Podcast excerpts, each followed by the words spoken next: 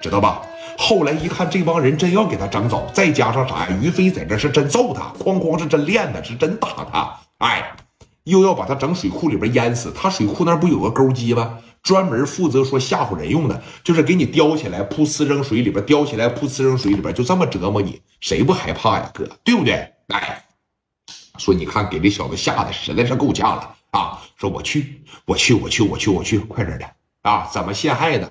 一点一点全给说明白他啊！我告诉你啊，以后说要是再敢说用这种阴招，就我们跟磊哥打了好几悠了，我都没用这种阴招。你们想的这个办法吧，太他妈损了你呀！快点的，这一说快点的，赶紧就提溜到那个小积极部门了啊！开门的一进去就要向上汇报这个情况，就要向上啊反映这个情况，就说了那个聂磊是被冤枉的。那我这边是纯纯陷害的他。有人说了，是谁让你陷害的呀？他还不敢说是刘天一让我陷害的，把这个事情啊原原本本的就给说了。那么你看，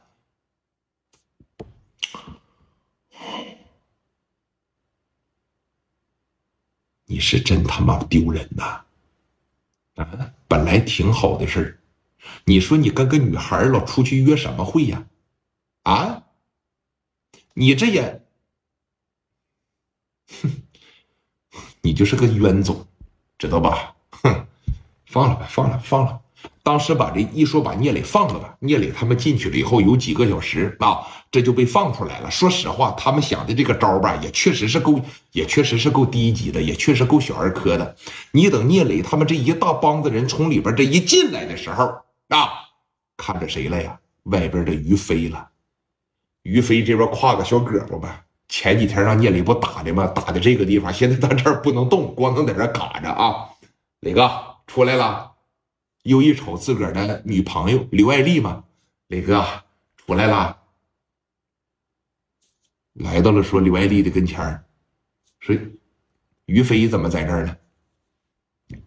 磊哥，今天这个事多亏于飞了，我这不找到那个姓薛的，我说把你整出来嘛，我说你别陷害你了，我就找他去谈去了。结果那逼样要睡我啊！要不是飞哥说及时出现呢，可能说，我一就得被姓薛的给解乏了；二可能说，你永远就出不来了。飞哥领人打了他一顿，往死里边打了。你瞅给打的逼样跟猪头一样，晚上他才答应上这个部门里边过来保着你们。聂磊当时一听吧，还挺感动的，瞅着于飞，谢了啊。没事儿，这都是应该做的。说，你看现在你跟峰哥都成为朋友了，那我能瞅着丽姐在那让人欺负不管吗？这都是应该做的。那行，磊哥，要没啥事的情况下，我就走了。别的，没啥事的情况下怎么能走呢？没啥事的情况下，咱们得喝点啊，咱们得呀，是不是？你既然帮了我一回了，你就再帮帮我呗。你就是送佛送到西，帮人帮到底，怎么样？是，你看怎么帮啊？我这边十多个兄弟，你这边十多个兄弟，这么的，咱问问姓薛的那个刘觉武在什么地方，咱直接就给他磕了去呗。磕完了以后，陪我去找个人，你感觉怎么样？那走呗，那怕啥呀？走走走，这一说走，给姓薛的提溜出去，说刘觉武在什么地方啊？在什么地方呢？知道害怕了。那从里边一出来，我说句不好听的，那不得真干你呀？那不真搂你呀？对吧？领领我去啊！领我去。